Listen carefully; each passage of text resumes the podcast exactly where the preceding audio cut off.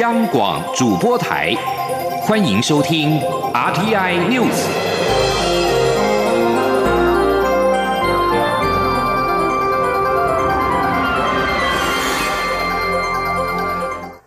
各位好，欢迎收听这节央广主播台提供给您的 RTI News，我是陈子华。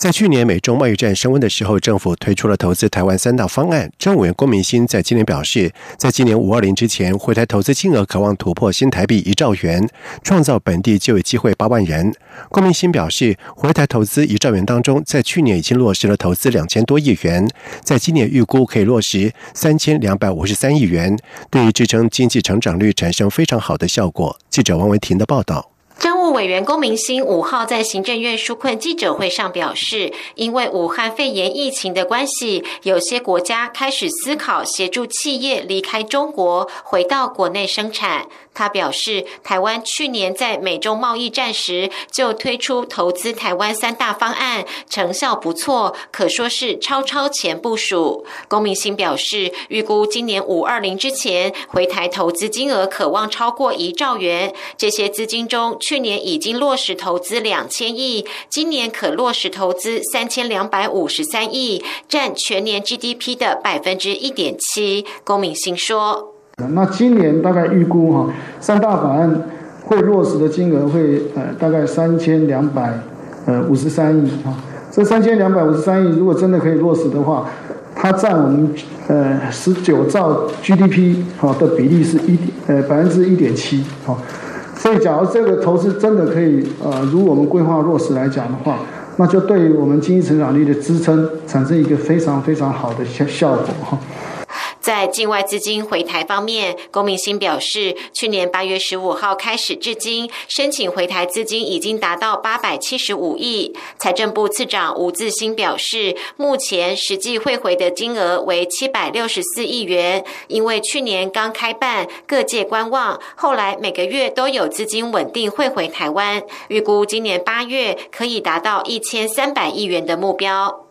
另外，经济部也拟酷碰券传出改为电子支付与纸本并行，民众消费一千元可以享有五百元折扣。对此，龚明鑫表示，相关方案都还在讨论中，将考量各界意见，定案后对外说明。中央广播电台记者王威婷采访报道。中央流行疫情指挥中心在今天宣布，台湾并没有新增 COVID-19 武汉肺炎的确诊个案，全台累计确诊病例数是四百三十八例，而且台湾已经连续二十三天没有本土的病例。至于世界卫生大会即将举行，台湾是否会要参加？中央流行疫情指挥中心指挥官陈时中坦言，目前还没有收到邀请函。记者肖兆平的报道。台湾已经连续三年未能参加世界卫生大会。然而，今年 COVID-19 武汉肺炎疫情影响，各国不仅肯定台湾防疫表现，也公开力挺台湾参与今年五月中旬的 WHA。不过，中央流行疫情指挥中心指挥官、卫生福利部部长陈时中五号坦言，迄今还没有收到邀请函，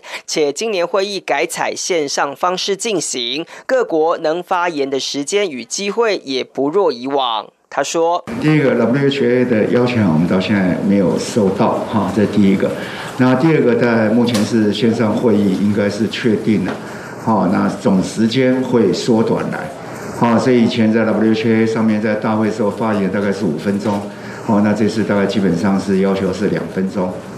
好，那两分钟还有事先就不是所有的团体都可以，哈。”来发言，哈，所以他还是在这里面，因为时间变短，所以是有邀请的国家或地区或团体都不见得一定可以发言。好，目前知道的情况是这样子。虽然国际出现支持台湾参与世界卫生组织的声浪，但世界卫生组织法律顾问所罗门则表示，早在四十九年前，联合国以及世卫就认定中华人民共和国是中国的正统代表。对此，陈时中表示，所罗门的说法是官僚式回答，但他认为有需要就可以改变。他说：“哈，WHA、WHO 他们就有责任哈去处理这个问题，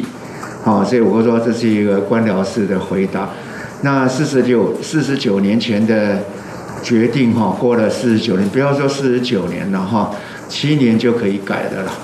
两年也可以改。陈时中表示，根据世界卫生健康人权的当前需求，如果有错或是还无法完备的，就当然要改。引用四十九年前的说法，看似其来有字，但其实是不负责任的说法。中央广播电台记者肖兆平采访报道。而世界卫生大会 （WHO） 将在十八号以视讯的方式进行，台湾还没有收到与会邀请函。对此，外交部也在今天表示，政府会一直努力，争取到最后一刻。另外，外交部在今天也宣布启动第三波的国际人道援助行动，规划捐赠七百零七万片的医疗口罩给美国、欧盟、友邦以及新南向国家。外交部强调，台湾有意愿、有能力对全球卫生做出更多的贡献。记者王兆坤的报道。政府于四月一号、九号启动两波国际人道援助行动，捐赠医疗口罩等防疫物资，支援受疫情严重影响国家的第一线医护防疫人员。外交部表示，相关作为获得了国际社会的高度肯定与感谢。外交部指出，第三波国际人道援助行动的捐赠对象包括美国联邦政府及疫情严峻各州两百二十八万片，欧盟及其会员国一百三十万片。我邦交国一百零九万片，新南向相关国家一百八十万片，并将提供部分非洲及中东国家以及协助叙利亚难民的医护人员共六十万片口罩。外交部发言人欧江安说：“在全球，我们共同努力对抗这个武汉肺炎的这个艰辛的时刻，我们台湾愿意尽我们绵薄之力来支援其他国家前线急需要的医护人员以及相关的人员。”我们为此感到自豪，我们也深信防疫没有国界，也只有透过互助以及互利的一个合作，我们才能够筑起坚实的防疫的前线。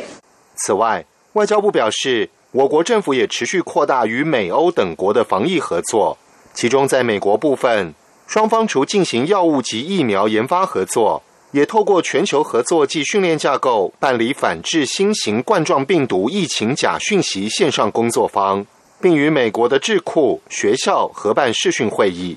在欧洲部分，政府相关机构也与欧洲国家积极进行疫苗研发合作。中央广播电台记者王兆坤台北采访报道。另外，因应武汉肺炎 （COVID-19） 的疫情，劳动部提供了自营作业者或者是无一定雇主的劳工新台币三万元的生活补贴，在目前已经补贴了九十七万两千多人，金额达到两百九十亿多元。劳动部也提醒，符合资格还没有申请的劳工朋友，紧速洽所属的企业工会。记者杨文军的报道。劳动部为降低疫情对劳工生计的冲击，针对低薪、弱势自营作业者及无一定雇主的劳工提供生活补贴。截至五月四号为止，职业工会已送件一百零五万件，并且有九十七万两千多人收到三万元的生活补贴。劳保局保费组组长刘金娃说：“我们这个合拨的呃人数呢，也达到了九十七万人啊。”那，哎不，呃九十七万，对，呃就是有九十七万的人呢，已经都收到这个三万块的生活津贴了。那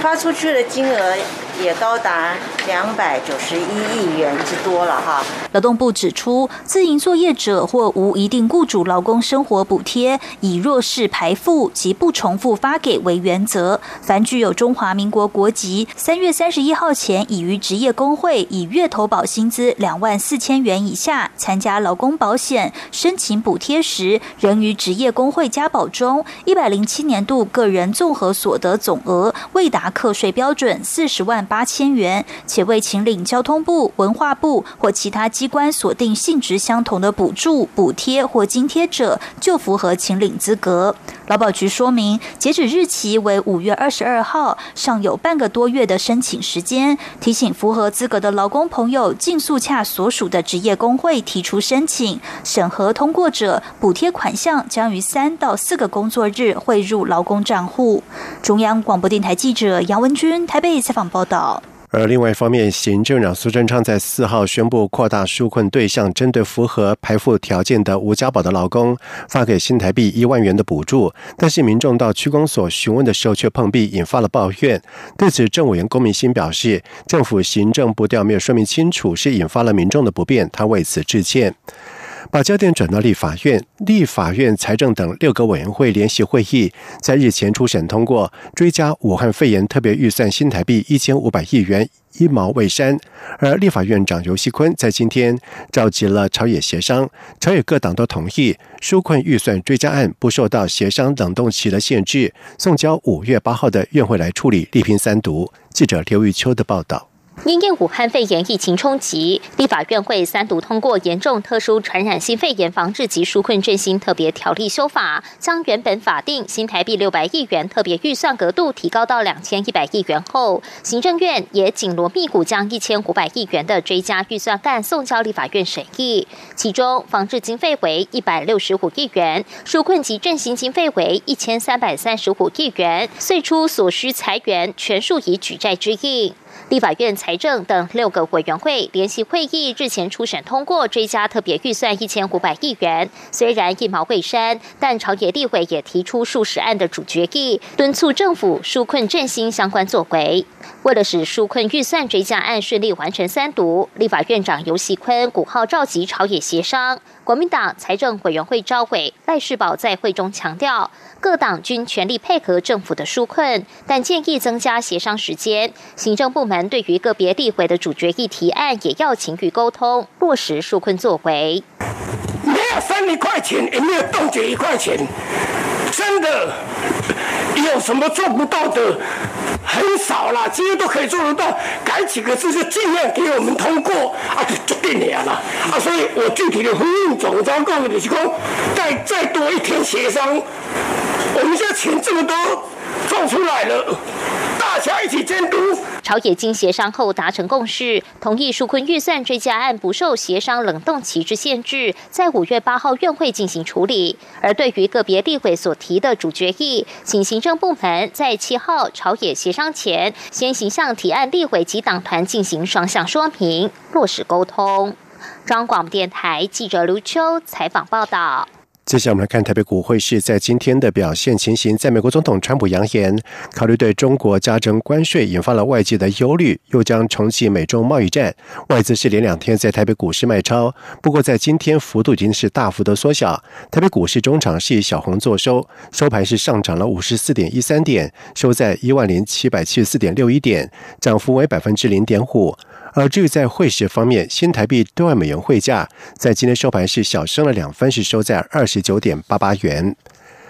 在外电消息方面，委内瑞拉总统马杜诺在四号表示，委内瑞拉政府已经逮捕了两名美国公民，这两人为美国绿色贝雷帽，也就是陆军特种部队前成员古德洛。工作，一艘载有武装佣兵的快艇在三号试图从海滩登陆委内瑞拉，但是宣告失败。古德洛已经承认发动了这个事件。马杜罗在四号在电视演说当中宣布，已经逮捕了十三名参与此次阴谋的恐怖分子。马杜罗宣称，这是由美国支持、哥伦比亚负责执行的行动，目的是推翻委内瑞拉执政党社会党以及马杜罗政府。而被捕的两人分别是贝瑞跟丹曼。马杜罗在电视上展示了两人的美国护照跟其他的证件。而目前美国国务院尚未就此事发表评论，但是先前已经强烈否认参与入侵的行动。巴西国防部在四号发表一份相当罕见的声明，表示巴西三军部队誓言履行宪法使命，永远站在民主自由的一边。声明当中，并且表示，任何对媒体的暴力举动都是无法接受的。而尽管巴西的武汉肺炎 （COVID-19） 的疫情严峻，但是右派总统波索纳诺一再的违反卫生单位保持社交距离的要求，数度跟支持的群众走上了街头。而根据媒体报道指出，博索纳诺正在考虑撤换陆军司令普尤，以自己的心腹来取代，导致了军心的动摇。普尤呼吁巴西民众遵守卫生当局的指示，保持社交距离，违反了波索纳诺的立场。波索纳诺在最近已经陆续撤换了卫生部长、司法部长以及联邦警察总署署长。而根据巴西卫生部在四号公布的最新的统计，巴西 COVID-19 已经累计有十万五千两百二十二例确诊，有七千两百八八十八例死亡。以上新闻由陈子华编辑播报这里是中央广播电台台湾之音。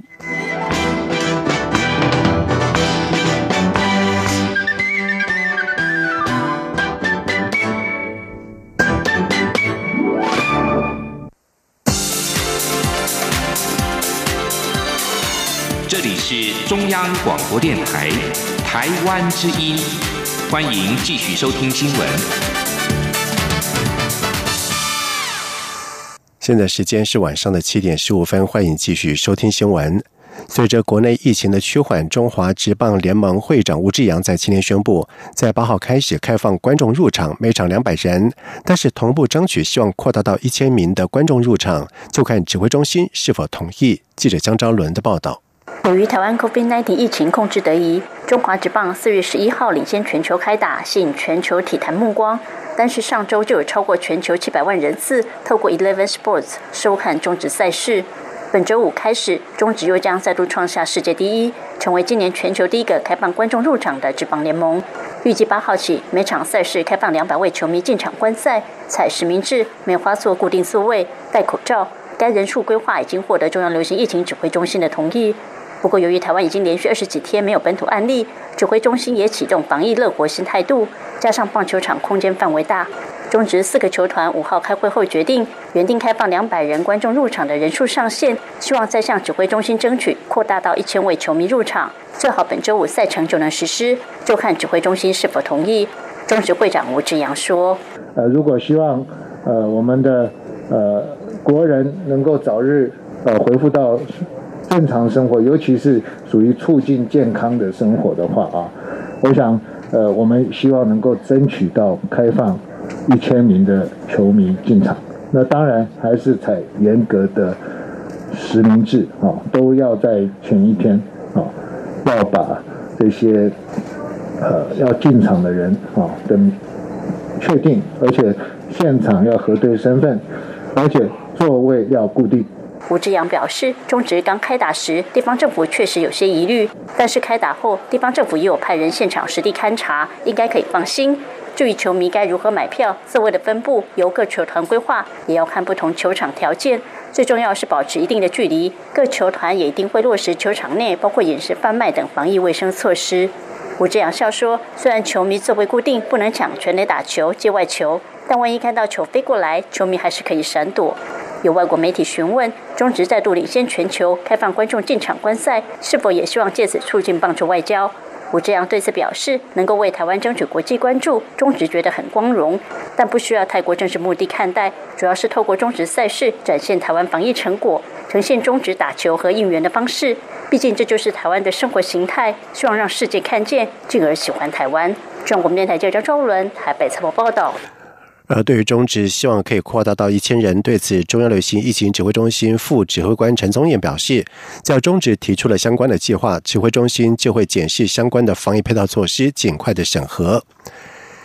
行政院在上个礼拜提名促转会及国家通讯传播委员会 NCC 的人事名单送到立法院审查，被提名人在今天是拜会了立法院寻求支持。立法院长尤其坤表示，希望在五月底之前能够通过人事案。记者王维婷的报道。行政院上周提名 NCC 和促转会委员人事名单送立法院审查。行政院秘书长李梦燕五号率领 NCC 正副主委被提名人陈耀祥、翁博宗，促转会正副主委被提名人杨翠和叶红玲，以及其他委员被提名人拜会立法院长游锡坤和朝野各党团。游锡坤表示，希望五月底能够顺利通过 NCC 和促转会人事同意权案。游锡坤说。这个部分，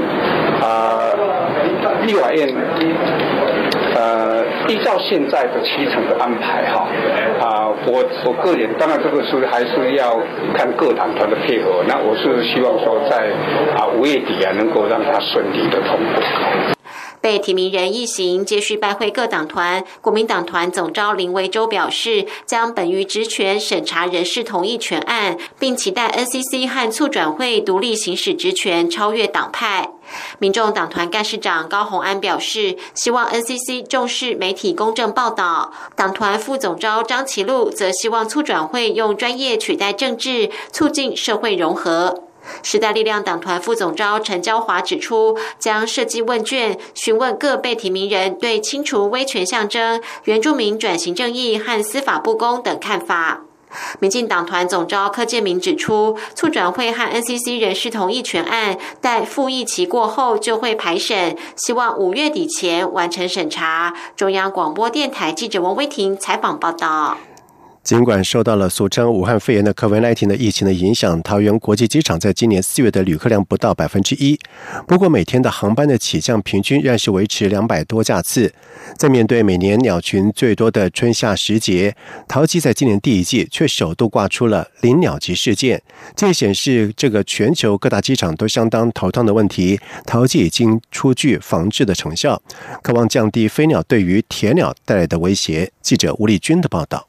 科技日新月异，飞机也越来越先进，但全球绞尽脑汁，迄今依旧束手无策的一大机场威胁，却是当铁鸟遇到飞鸟造成的损害或飞安危机。纽约机场就曾发生一架飞机起飞后遇到一群加拿大雁，由于加拿大雁重达六公斤上下，导致飞机不得不迫降到哈德逊河里。投机公司。司副总经理邓昭碧五号表示，所幸台湾较少出现大型鸟，其中最常出现在桃园机场的鸟就是蝙蝠、家燕、夜莺和云雀，还有这个季节的常客黄头鹿。其中除了黄头鹿重两百五十克，夜莺重八十克外，其余都在二十克以下。即使发生碰撞，损害也有限。为了降低鸟击频率，桃。机公司采破坏栖息环境的防治法，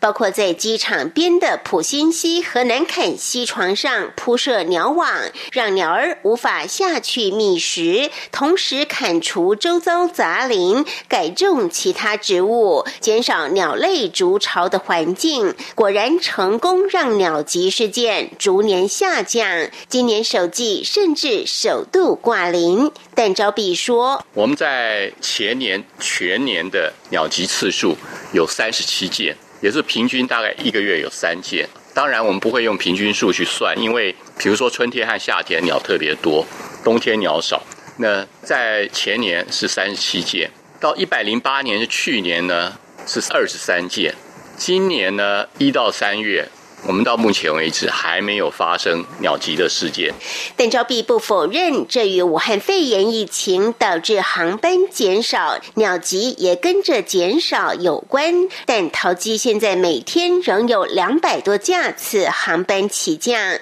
值此野鸟群飞时节，能有这样的成果，还是令人欣慰。中央广播电台记者吴丽君在台北采访报道。在外电消息方面，中国常年在美国资助成立孔子学院，外界担心美国年轻人遭到洗脑。对美国众议院委员会共和党籍首席议员在四号联名致函美国教育部长戴佛斯，要求提供中共为策略性以及宣传的目的，在全美高等教育机构投资的相关资料。议员在信函当中表示，他们长期担忧中国政府可能利用策略性的投资，将大专校院变成为是洗脑美国年轻学子的场所。而根据斯坦福大学胡佛研究所二零一八年的一份报告，美国大专院校以及中等学校分别设有大约一百一十所的孔子学院，以及超过五百间的孔子教室。议员表示，中国长期透过策略性的投资美国学术界，试图窃取美国公司甚至美国政府的机密资讯跟科技，除了用钱换取在美国高等教育机构中的影响力，北京也限制任何有关武汉肺炎起源的研究调查。而外交委员会担任首席议员的乔丹则表示，他们不能让危险共产政权用钱换取进到美国高等教育机构的权限。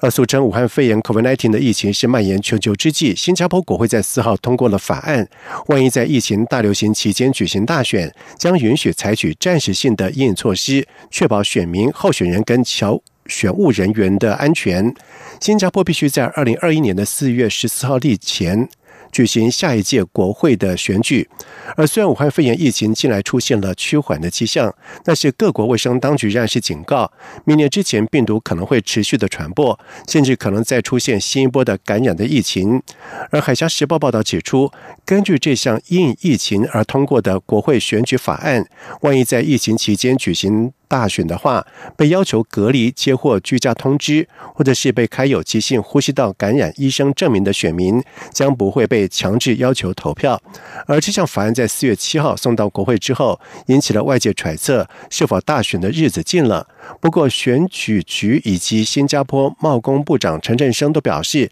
这项法案跟何时举行大选无关。陈振声并且重申，总理将考量国家当前面临的挑战以及 COVID-19 疫情的变化来决定何时举行大选。全球人员研究人员竞相研究俗称是武汉肺炎 COVID-19 的疫苗，但是世界卫生组织 WHO 特使警告，或许永远都不会有疫苗的问世。世卫特使。纳巴罗在接受美国有线电视新闻网 CNN 访问时，提出了上述的可能性。他并且说，如果是无疫苗的状况，或许会有疗法研究出来，但是全球仍会年年看到武汉肺炎的爆发或者是致死。纳马罗并且指出，与冠状病毒类似的常见的鼻病毒以及腺病毒一直都没有疫苗，只有一种疫苗可以预防腺病毒的两个病毒株，但是也没有上市。他并且指出，你怀抱很大的希望，然后希望破灭。我们在对付的是生物系统，而不是机器系统，真正要取决于身体怎么样来反应。接下来进行今天的前进新南向，前进新南向。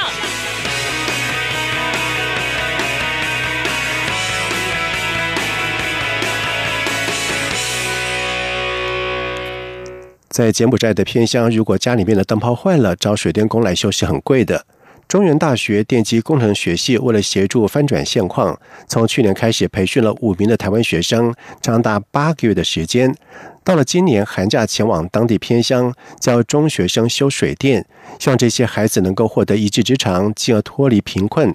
电机系老师表示，五位大学生也在这段期间成长了非常多，可说是从小屁孩成为了男人。记者陈国维的报道。中原大学师生每年都组队到柬埔寨偏乡服务，今年已迈入十四年。电机系副教授李俊耀指出，住在柬埔寨先立偏乡的居民，家里如果有灯泡坏了，要请水电工远从金边来修，工钱很高，所以他们在今年寒假尝试让系上学生教当地的中学生基本的水电维修技术。他们的年收入一年呢，不是一个月，一年哈，就是两两百块到三百块而已。一个灯泡的工资就是五块钱，不含料哎。哇，我我我听到之后觉得，因为或许他们缺这个东西，或许我们可以开班授课啊。他提到，这次有十多位学生前来学习，过程中除了安排课程，也有相关测验。希望这群学生除了将所学用在家里，未来也能作为职业，改善家中经济状况。李俊耀表示，这次为了执行这项计划，从去年三月开始，就请水电师傅每周三早上到中原大学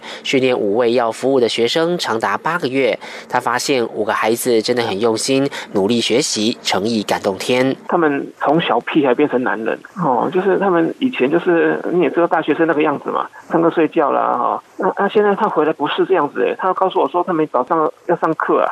我早上要上配电的课啊哈，以后可以去教教教水电了哈。所以他们必须要七点要到学校来，然后呢，我们特别找到水电工，那是没有学分的耶，所以没有学分的东西，他们居然也可以让自己七点上就到学校集合哈。我这是让我蛮感动的。五位学生受训八个月，后来在仙立偏乡驻点教学一个月，还首次在异乡过农历春节。学生谢云展表示，在服务过程中深刻体验如何在语言不通的情况下与对方交流，并借由每日课前规划、现场应变及课后检讨获得成长，也体认到身处台湾是多么幸福，更珍惜拥有的一切。李俊耀说，五个人现在不仅会修水电，也会教，而从学生。进接到老师的过程也令他们感到兴奋。团队预计明年寒假再到当地驻点教学，同时了解今年学生后续的学习成效。所以新一波的培训现已展开，之后也将询问去过的五名学生，有谁想担任副领队，明年带领学弟妹再度前往服务。中央广播电台记者陈国伟台北采访报道。为了降低国民的不识字率，教育部补助各县市开办成人基本教育班，协助失学国民以及新住民增进语文沟通能力。而教育部也针对了印尼、越南、泰国、柬埔寨以及菲律宾等新住民人数较多的国国家，修编成人基本识字教材跟双语对照本。华语有声档在今年更新增了闽南语以及客语的版本的录音教材。以上新闻由陈子华编辑播报，这里是中央广播电台台湾之音。